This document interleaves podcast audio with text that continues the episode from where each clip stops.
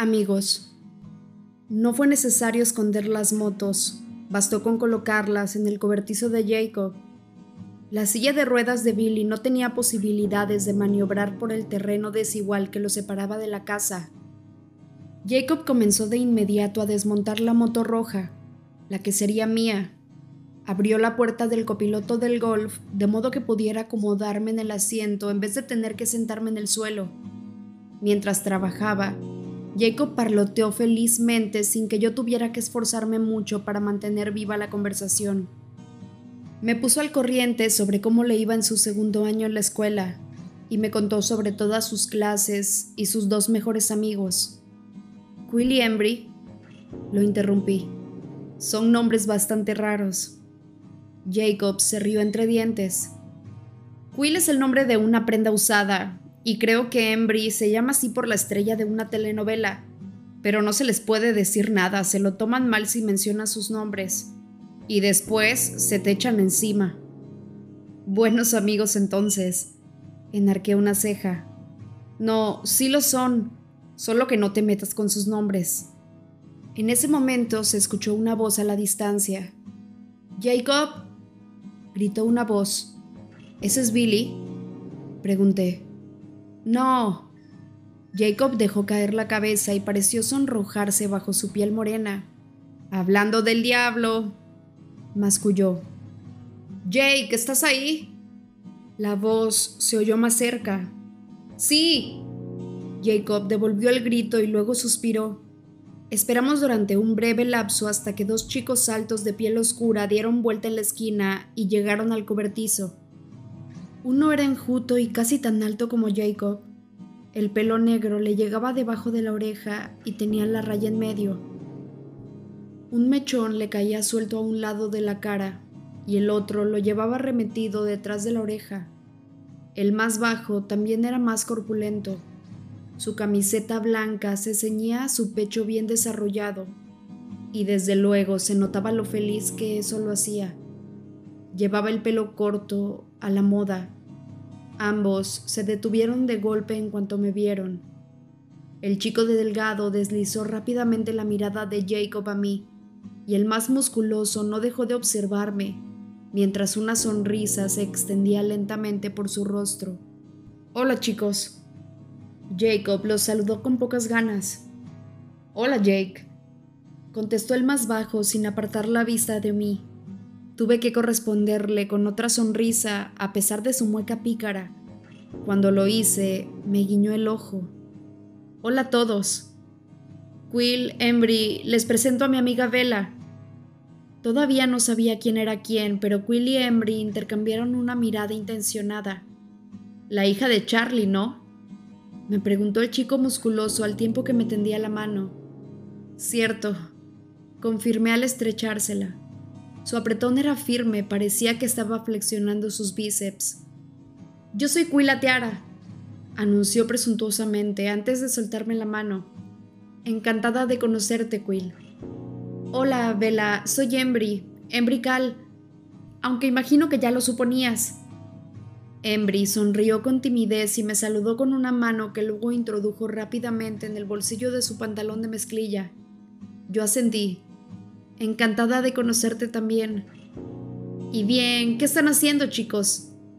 Preguntó Quill sin dejar de mirarme. Bella y yo vamos a reparar estas motos. La explicación de Jacob era poco exacta, pero motos parecía ser una palabra mágica. Ambos chicos se acercaron a examinar el trabajo de Jacob, bombardeándolo con montones de preguntas. La mayoría de las palabras que usaron eran incomprensibles para mí y supuse que había que tener el cromosoma Y para entender realmente todo aquel entusiasmo. Estaban todavía inmersos en aquella charla sobre componentes y piezas cuando decidí que debía regresar a casa antes de que Charlie apareciera por allí. Con un suspiro, me deslicé fuera del golf. Jacob me lanzó una mirada de disculpa. Te estamos aburriendo, ¿no? No, que va. No era una mentira, estaba disfrutando. Lo que pasa es que tengo que prepararle la cena a Charlie. Ah, bueno, Terminaré de desmontar las piezas esta noche y averiguaré qué más necesito para poder reconstruirlas. ¿Cuándo quieres que volvamos a trabajar en ellas? Mm, ¿Puedo venir mañana? Los domingos eran la pesadilla de mi existencia. Nunca había trabajo suficiente para mantenerme ocupada. Quill le dio un codazo a Embry e intercambiaron muecas. Jacob sonrió encantado. Sería genial. Podemos ir a comprar los componentes si haces una lista, sugerí. El rostro de Jacob mostró una ligera decepción. Todavía no estoy seguro de que vaya a dejarte pagar todo. Sacudí la cabeza. Ni hablar, yo pondré los fondos para esto. Tú solo tienes que aportar el trabajo y la maña. Embry puso los ojos en blanco dirigiéndose a Quill. No me parece bien. Jacob sacudió la cabeza. Jake, si se las llevo a un mecánico, ¿cuánto me costaría? Señalé. Él sonrió. De acuerdo. Y eso sin mencionar las lecciones para aprender a conducirla. Añadí. Quill le sonrió ampliamente a Embry y le susurró algo que no capté. La mano de Jacob salió disparada y golpeó la nuca de Quill. Ya basta, largo de aquí, masculló. No, de verdad, tengo que irme, protesté dirigiéndome hacia la puerta. Te veré mañana, Jacob. Tan pronto como estuve fuera de su vista, escuché a Quill y Embry aullar a coro. ¡Wow! A lo que le siguió el sonido de una buena refriega salpicada de unos cuantos quejidos y gritos de dolor. Pobre de aquel que se le ocurra poner pie en mis dominios mañana. Escuché cómo los amenazaba Jacob. Su voz se fue perdiendo conforme me alejaba entre los árboles. Me reí bajito. Oírme a mí misma hizo que se me dilataran las pupilas, maravillada. Estaba riéndome, riéndome de verdad, y allí no había nadie mirándome. Me sentía ligera, sin peso, tanto que volví a reírme, y esto hizo que la sensación durara un poco más. Logré llegar a casa antes que Charlie, cuando él entró, estaba sacando el pollo frito de la sartén y acomodándolo sobre unas servilletas de papel. Hola, papá. Le devolví una sonrisa rápida. Antes de que pudiera recomponer su expresión, pude percibir la sorpresa que revoloteó por su rostro. Hola, cielo, dijo con la voz insegura. ¿La pasaste bien con Jacob?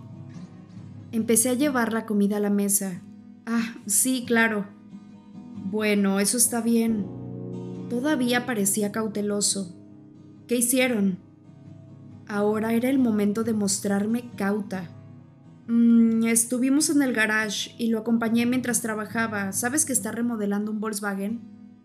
Ah, sí, creo que Billy mencionó algo. Charlie tuvo que interrumpir el interrogatorio cuando empezó a masticar, pero no dejó de estudiar mi rostro durante la cena.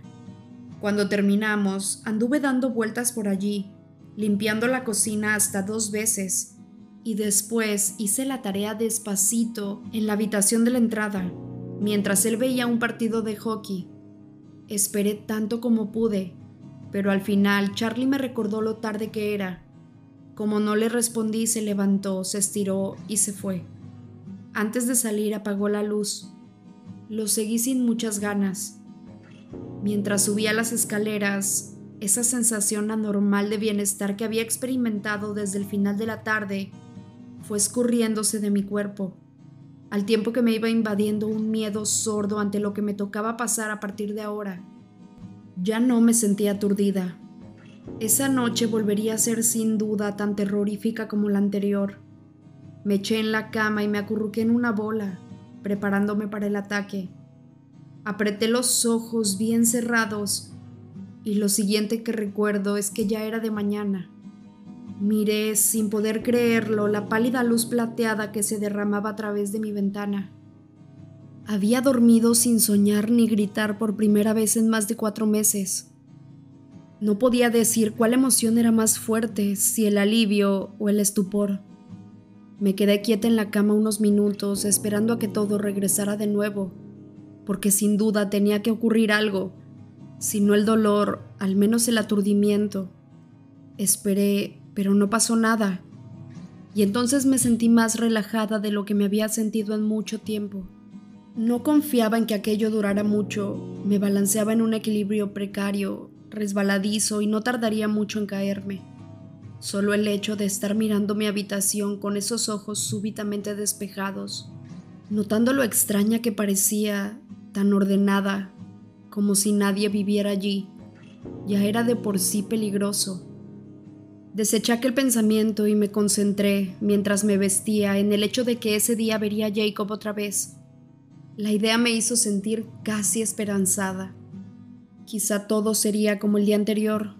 Quizá no tendría que volver a recordarme a mí misma cómo parecer interesada en las cosas, o cómo asentir y sonreír en los momentos adecuados, del mismo modo que había estado haciéndolo durante todo este tiempo. Quizá aunque de todos modos no confiaba en que esto durara mucho. Tampoco podía confiar en que las cosas se desarrollaran como el día anterior, que fuera tan fácil.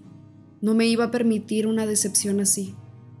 Durante el desayuno, Charlie siguió mostrándose cauteloso e intentó ocultar el examen al que me sometía. Mantenía la vista fija en sus huevos revueltos mientras creía que no lo veía. Mm, ¿Qué tienes previsto hacer hoy? me preguntó, observando con insistencia un hilo suelto del borde de su manga e intentando simular que no prestaba atención a mi respuesta. Creo que saldré a dar una vuelta con Jacob otra vez. Asintió sin levantar la mirada. Ah, comentó. ¿No te importa? Fingí preocuparme. Puedo quedarme. Alzó la mirada rápidamente, con una chispa de pánico en los ojos, no, no, sigue con tus planes. De todas formas, Harry vendrá conmigo a ver el partido. Quizá Harry podría traerse a Billy, sugerí. Mientras menos testigos, mejor. Mm, es una gran idea. No estaba segura de si el partido era la excusa para empujarme a salir, pero desde luego se veía bastante entusiasmado. Se encaminó hacia el teléfono mientras yo tomaba mi impermeable. Era perfectamente consciente del peso de la chequera en uno de los bolsillos. Jamás lo había usado hasta ahora. Fuera, el agua caía como si se derramara de un balde. Tuve que conducir más despacio de lo que hubiera querido. Apenas veía lo que tenía delante de mí. Pero finalmente logré salir de las calles enlodadas en dirección a casa de Jacob. La puerta principal se abrió antes de que apagara el motor y él salió corriendo bajo un enorme paraguas negro. Se asomó por encima de mi puerta cuando la abrí. Charlie llamó diciendo que venías en camino, explicó con una sonrisa. Sin tener que hacer ningún esfuerzo y sin ninguna orden consciente, los músculos que rodeaban mis labios se contrajeron y respondieron a su sonrisa con otra que se extendió por mi rostro. Un extraño sentimiento de calidez borboteó en mi garganta, a pesar de la lluvia helada que se estrellaba contra mis mejillas. Hola Jacob. Buena idea hacer que invitaran a Billy. Alzó su mano para chocar los cinco. Tuve que estirarme tanto para alcanzar su mano que se rió. Harry apareció para llevarse a Billy solo unos minutos después. Jacob me mostró su pequeña habitación mientras hacía tiempo para quedarnos a salvo de posibles supervisores. Mm, bueno, ¿y a dónde vamos, señor especialista? Inquirí tan pronto como la puerta se cerró detrás de Billy. Jacob sacó un papel doblado de su bolsillo y lo alisó. Empezaremos primero por el depósito de chatarra, a ver si tenemos suerte. Esto puede ser un poco caro, me avisó. Esas motos van a necesitar un montón de piezas antes de que podamos ponerlas en marcha otra vez. Como mi rostro no pareció suficientemente preocupado, continuó. Estoy hablando quizá de más de 100 dólares. Saqué mi chequera, me abaniqué con ella y puse los ojos en blanco ante su expresión preocupada. Creo que nos alcanzará. Resultó ser un día bastante extraño, ya que la pasé realmente bien, incluso entre la chatarra, bajo la lluvia y con el lodo que llegaba hasta los tobillos. Me pregunté al principio si solo era resultado de la desaparición del aturdimiento, pero la explicación no me satisfizo del todo. Empezaba a pensar que se debía principalmente a Jacob. No era solo que siempre estuviera tan contento de verme o que no me mirara de reojo, esperando que hiciera algo que me hiciera parecer loca o deprimida. No tenía nada que ver conmigo. Era el propio Jacob. Simplemente Jacob era la clase de persona que siempre se muestra feliz y que acarrea esa felicidad como un aura, llevándola a toda la gente que la rodea, igual que un sol unido a la Tierra, sea quien sea el que entre en su órbita gravitacional, es irremediablemente atraído por su calidez. Para él era algo natural, formaba parte de sí mismo. No resultaba tan extraño que estuviera deseosa de verlo. Incluso cuando se refirió al enorme agujero abierto en mi tablero, no me inundó el pánico como tendría que haber sucedido. ¿Se te rompió el estéreo? me preguntó. Así es. Le mentí. Hurgó un poco en la cavidad. Quien se lo llevó hizo un buen destrozo. Fui yo, admití. Se echó a reír. Pues quizás sea mejor que no toques mucho las motos. No hay problema. Tal y como había dicho Jacob, probamos suerte en el depósito de chatarra. Se puso feliz de encontrar ahí varias piezas de metal retorcido ennegrecidas por la grasa. Me impresionó de veras que pudiera identificarlas. De allí fuimos al Checker Auto Parts que había más abajo, en Hokiam.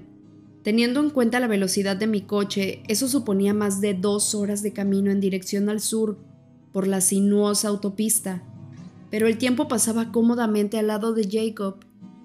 Platicaba sobre sus amigos y la escuela y me sorprendía a mí misma haciendo preguntas, pero no para disimular, sino realmente curiosa por saber las respuestas. Estoy acaparando la conversación, se quejó, y después de haberme contado una larga historia acerca de Quill y el problema en el que se había metido al invitar a salir a la novia de un chico de último grado. ¿Por qué no hablas ahora tú? ¿Qué tal va todo en Fork? Seguro que es más emocionante que la Push. ¿Qué va? Suspiré. En realidad no pasa nada. Tus amigos son mucho más interesantes que los míos. Me gustan. Quill es muy divertido. Frunció el ceño. A Quill también le gustas tú. Yo me reí, pues es un poco joven para mí. El ceño de Jacob se acentuó. No es mucho más joven que tú, solo un año y unos meses. Me dio la sensación de que ya no estábamos hablando de Quill. Mantuve la voz en un tono ligero, bromista. Pues sí, pero considerando la diferencia de madurez entre chicos y chicas, no tendrías que contarlo en años similares a los de los perros. Eso me hace unos 12 años mayor. Se rió al tiempo que ponía los ojos en blanco. De acuerdo, pero si te vas a poner exigente con eso, también tendremos que considerar el tamaño. Eres tan pequeña que vamos a tener que descontarte 10 años en total. 1,64 está totalmente dentro del promedio, gruñí. No es culpa mía que seas un fenómeno. Bromeamos por el estilo hasta Hokiam, todavía discutiendo sobre la fórmula correcta para discernir la edad. Perdí dos años más porque no sabía cambiar un neumático pero gané uno por ocuparme de las cuentas de la casa. Hasta que llegamos a Checker y Jacob tuvo que concentrarse en nuestro asunto otra vez. Encontró todo lo que quedaba en la lista y se mostró confiado en hacer grandes progresos con nuestro botín. Cuando llegamos a la push, yo tenía 23 y él 30, porque desde luego no paraba de acumular habilidades. Se me había olvidado incluso el motivo por el que estábamos haciendo esto pero aunque me estaba divirtiendo más de lo que hubiera imaginado, no había dejado de ser fiel a mi deseo original. Todavía quería romper el trato. No tenía sentido, pero en realidad no me importaba. Iba a intentar desafiar el peligro todo lo que pudiera sin salir de Forks. No estaba dispuesta a ser la única que manteniera su parte del contrato, un contrato vacío, aunque sin duda pasar el tiempo en compañía de Jacob era un beneficio extra que no había previsto. Billy aún no había regresado, así que no tuve que andar mintiendo sobre lo que habíamos estado haciendo durante el día. Tan pronto como colocamos todo en la lona de plástico que había al lado de la caja de herramientas, Jacob se puso a trabajar, sin dejar de charlar y reír mientras sus dedos rastreaban expertamente entre las distintas piezas que tenía delante. La habilidad de Jacob con las manos era fascinante, parecían demasiado grandes para lo delicado de las tareas que llevaban a cabo con soltura y precisión. Cuando trabajaba tenía un aspecto grácil. No era así cuando lo veías de pie. Entonces, Su altura y sus pies enormes lo convertían en un ser casi tan torpe como yo. Quill y Embry no aparecieron, quizá porque se habían tomado en serio la amenaza de Jacob. El día pasó con excesiva rapidez. Oscureció en los alrededores del garage antes de lo que yo me esperaba. Entonces escuché cómo nos llamaba Billy. Salté para ayudar a Jacob a recoger las cosas, aunque dudaba qué era lo que podía tocar. Déjalo ahí, dijo. Volveré a trabajar con eso luego esta noche. No vayas a dejar de hacer la tarea o cualquier otra cosa que tengas pendiente. Le advertí sintiéndome algo culpable. No quería que se metiera en problemas, ya que este plan solo debía afectarme a mí. Vela. Alzamos bruscamente la cabeza cuando la voz de Charlie nos llegó de entre los árboles, cerca de nosotros. ¡Corre! murmuré. ¡Ya vamos! Grité en dirección a la casa. Vámonos. Jacob sonrió, disfrutando con excitación del complot. Apagó la luz y por un momento me quedé ciega.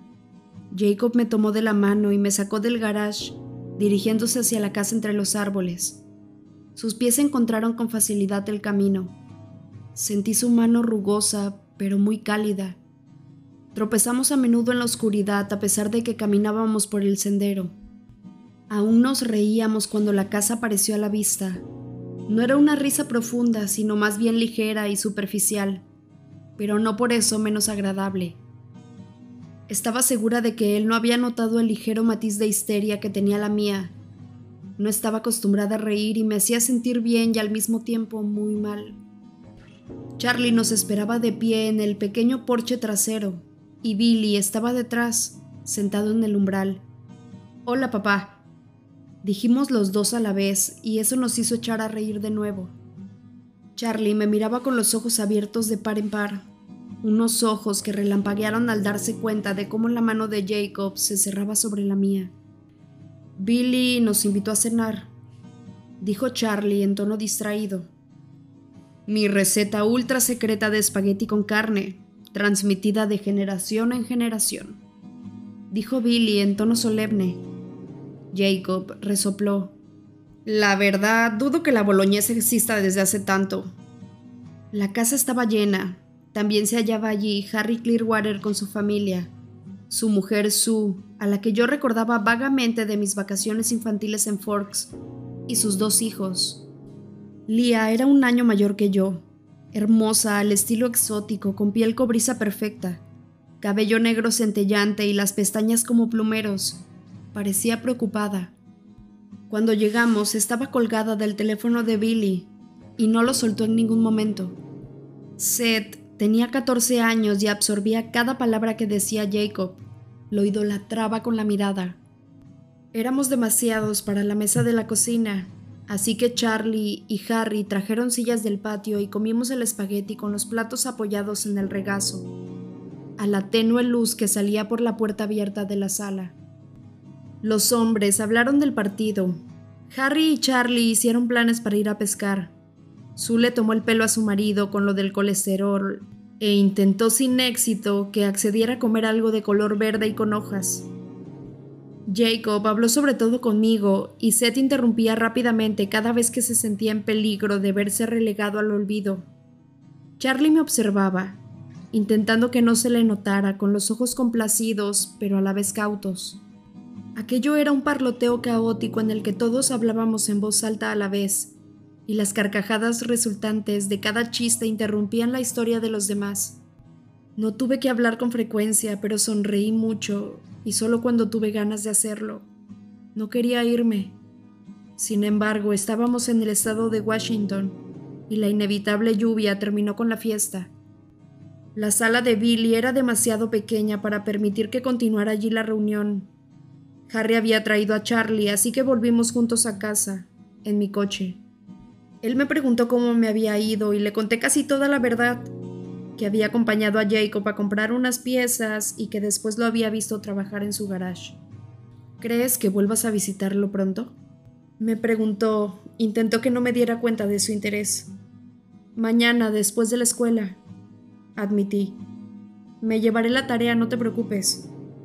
Asegúrate de que así sea. me ordenó, aunque intentando disimular su satisfacción. Cuando nos acercamos a la casa me puse nerviosa, no quería subir al primer piso. La calidez de la presencia de Jacob se estaba desvaneciendo y en su ausencia la ansiedad se incrementaba. Estaba segura de que no tendría la suerte de gozar de dos tranquilas noches de sueño seguidas. Para retrasar un poco más la hora de acostarme, abrí el correo electrónico. Había un nuevo mensaje de René. Me contaba cosas sobre su vida cotidiana, del nuevo club de lectura que llenaba el hueco de las clases de meditación que acababa de abandonar cómo le iba con la sustitución que estaba haciendo en segundo grado y cuánto extrañaba a sus pequeños del jardín de niños. También me escribía sobre lo mucho que disfrutaba Phil de su nuevo trabajo de entrenador y que estaban planeando una segunda luna de miel en Disney World. Me di cuenta de que lo estaba leyendo como si fuera el reportaje de un periódico, más que como el mensaje que alguien te dirige personalmente. Me inundó el remordimiento y me dejó un mal sabor de boca. Vaya hija era yo. Le contesté rápidamente haciendo comentarios de cada una de las partes de su carta y añadiendo información de mi propia cosecha. Le describí la fiesta del espagueti en casa de Billy y cómo me sentí mientras observaba a Jacob hacer algo útil con unas pequeñas piezas de metal, maravillada y algo envidiosa. No mencioné el cambio que ella notaría en esta carta con respecto a las que había recibido en los últimos meses Apenas podía recordar lo que le había escrito incluso la semana pasada, pero estaba segura de que no había sido comunicativa. Cuanto más pensaba en ello, más culpable me sentía. Seguramente la había preocupado mucho. Después de escribir, esa noche me quedé todavía mucho rato, haciendo más labores de la casa que las estrictamente necesarias, pues supuse que ni la falta de sueño ni el tiempo que había pasado con Jacob en el que había sido casi feliz de manera superficial, podrían apartarme de las pesadillas dos noches seguidas. Me desperté aullando con el grito sofocado contra la almohada, mientras la tenue luz de la mañana se filtraba a través de la niebla que había fuera de mi ventana. Me quedé acostada e intenté sacudirme los restos del sueño. Había una pequeña diferencia en la pesadilla de aquella noche, y me concentré en ella. No había estado sola en el bosque. Samuli, el hombre que me había recogido del suelo aquella noche en la que no podía pensar conscientemente, estaba allí. Era un cambio extraño, insospechado. Sus ojos oscuros me parecieron sorprendentemente hostiles, como si contuvieran algún secreto que no deseaba compartir. Lo miré tanto como mi frenética búsqueda me permitía, pero me hizo sentir incómoda tenerlo allí, añadido al pánico que ya me era habitual. Quizás se debía a que cuando no lo miraba directamente, mi visión periférica percibía la forma en que su silueta parecía temblar y cambiar. A pesar de todo, no hacía nada más que estar allí de pie y observar. No me ofreció ayuda, a diferencia del momento en que nos conocimos en realidad. Charlie me examinó durante el desayuno y yo intenté ignorarlo. Supongo que me lo merecía. No podía esperar que él no se preocupara. Probablemente tendrían que pasar semanas antes de que él dejara de esperar a que regresara la zombie, y yo simplemente debería intentar que ese hecho no me molestara. Después de todo, también yo estaba vigilando el regreso de la zombie. Dos días no bastaban ni un poquito para proclamar mi curación. En la escuela era justamente lo opuesto. Ahora que yo sí estaba prestando atención, estaba claro que nadie me observaba. Recuerdo el primer día que entré en la escuela de Forks, lo desesperadamente que deseé volverme gris, disolverme en el cemento mojado de la acera, como un camaleón de gran tamaño. Pareciera que solo un año después había logrado que mi deseo se cumpliera. Era como si no estuviera allí. Incluso mis profesores pasaban la vista por mi asiento como si se encontrara vacío. Estuve muy atenta durante toda la mañana, escuchando una y otra vez las voces que me rodeaban. Intenté captar los temas, pero las conversaciones me llegaban tan deshiladas que desistí. Jessica ni siquiera levantó la vista cuando me senté a su lado en mate. Hola, Jess.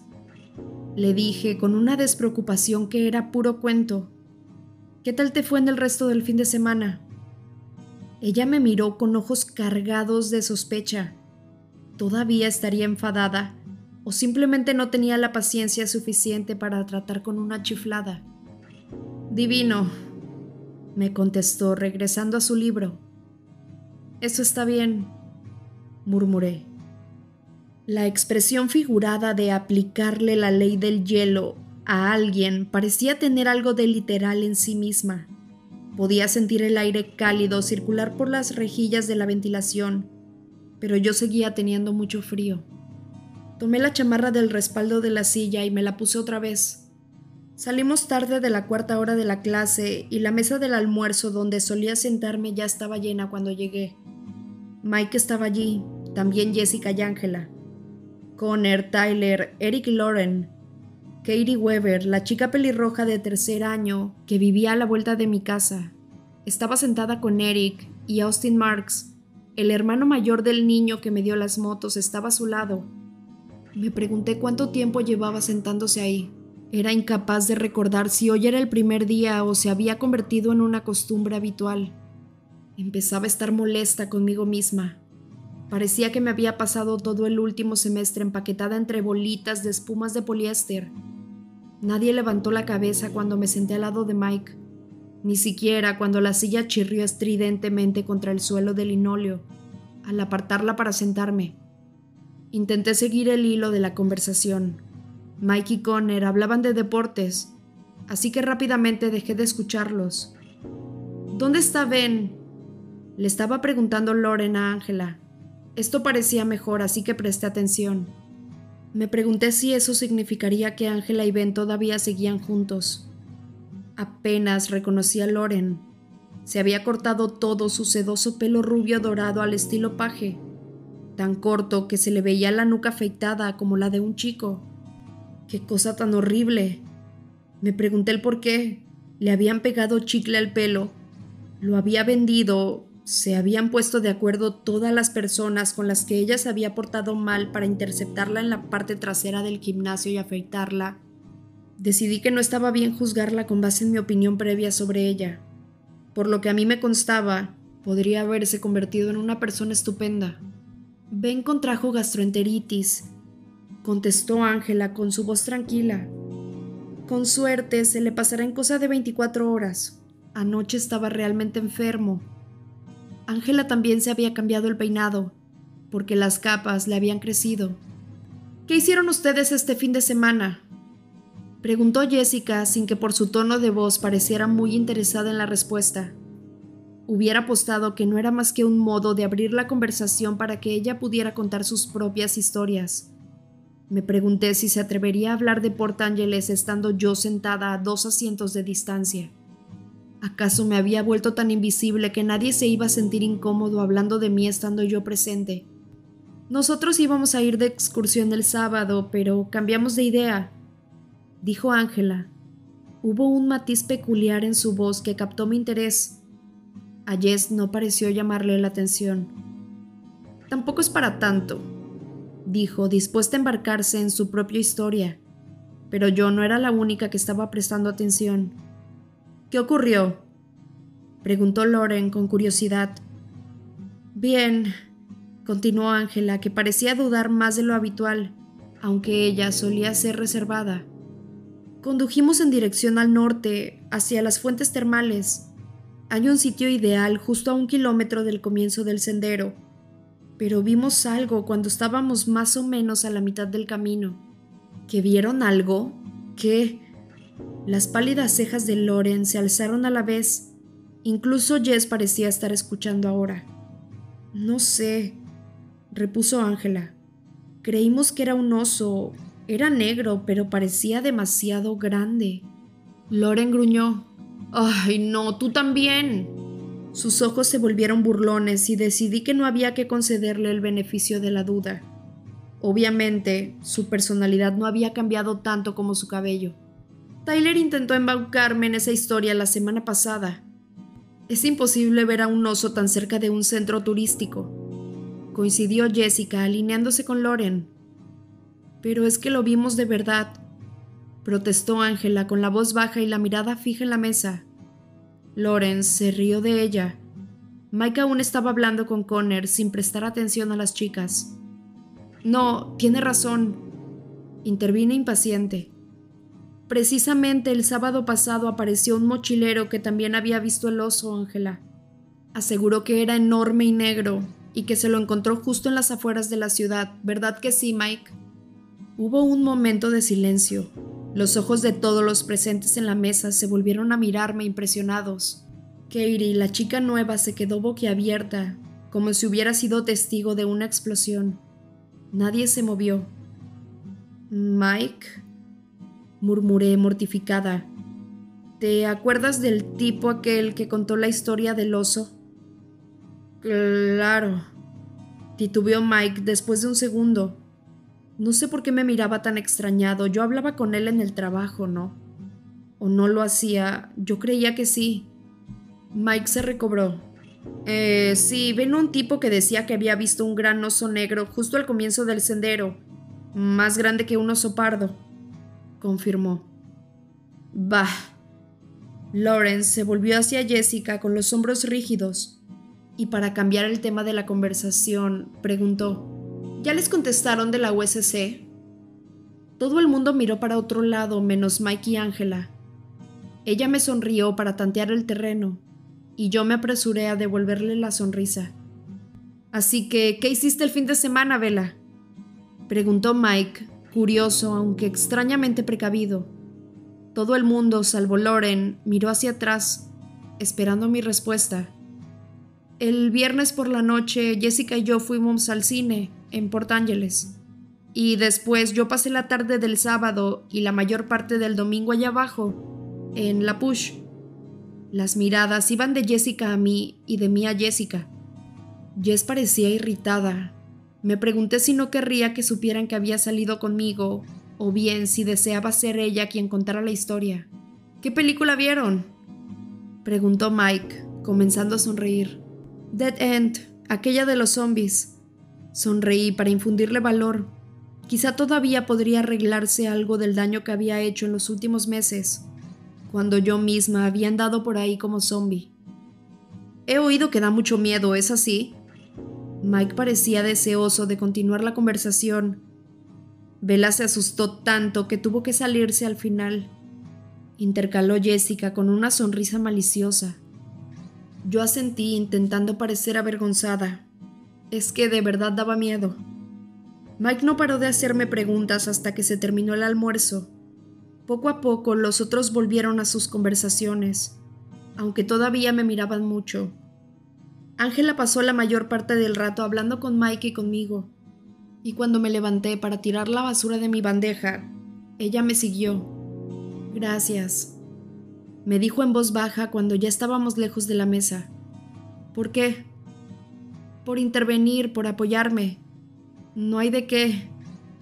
Ella me miró con interés, pero no de forma ofensiva. En plan, se le zafó un tornillo. ¿Estás bien? Este era el motivo por el que había escogido a Jessica en vez de a Ángela para ir al cine. Aunque esta última me gustaba más, era demasiado perceptiva. No totalmente, admití, pero me siento un poco mejor. Me alegro, contestó ella. Te extrañaba. Loren y Jessica nos alcanzaron en ese momento, y escuché a Loren susurrar de forma audible. ¡Ay, qué alegría! Vela vuelto. Ángela puso los ojos en blanco cuando pasaron y me sonrió para darme ánimos. Suspiré. Era como si todo volviera a empezar. ¿Qué día es hoy? Pregunté súbitamente. 19 de enero. Mm, ¿Qué pasa? inquirió Ángela. Ayer hizo un año de mi primer día aquí. Musité. Nada ha cambiado demasiado, murmuró Ángela mirando en dirección a Loren y Jessica. Ya lo sé, asentí. Eso estaba pensando.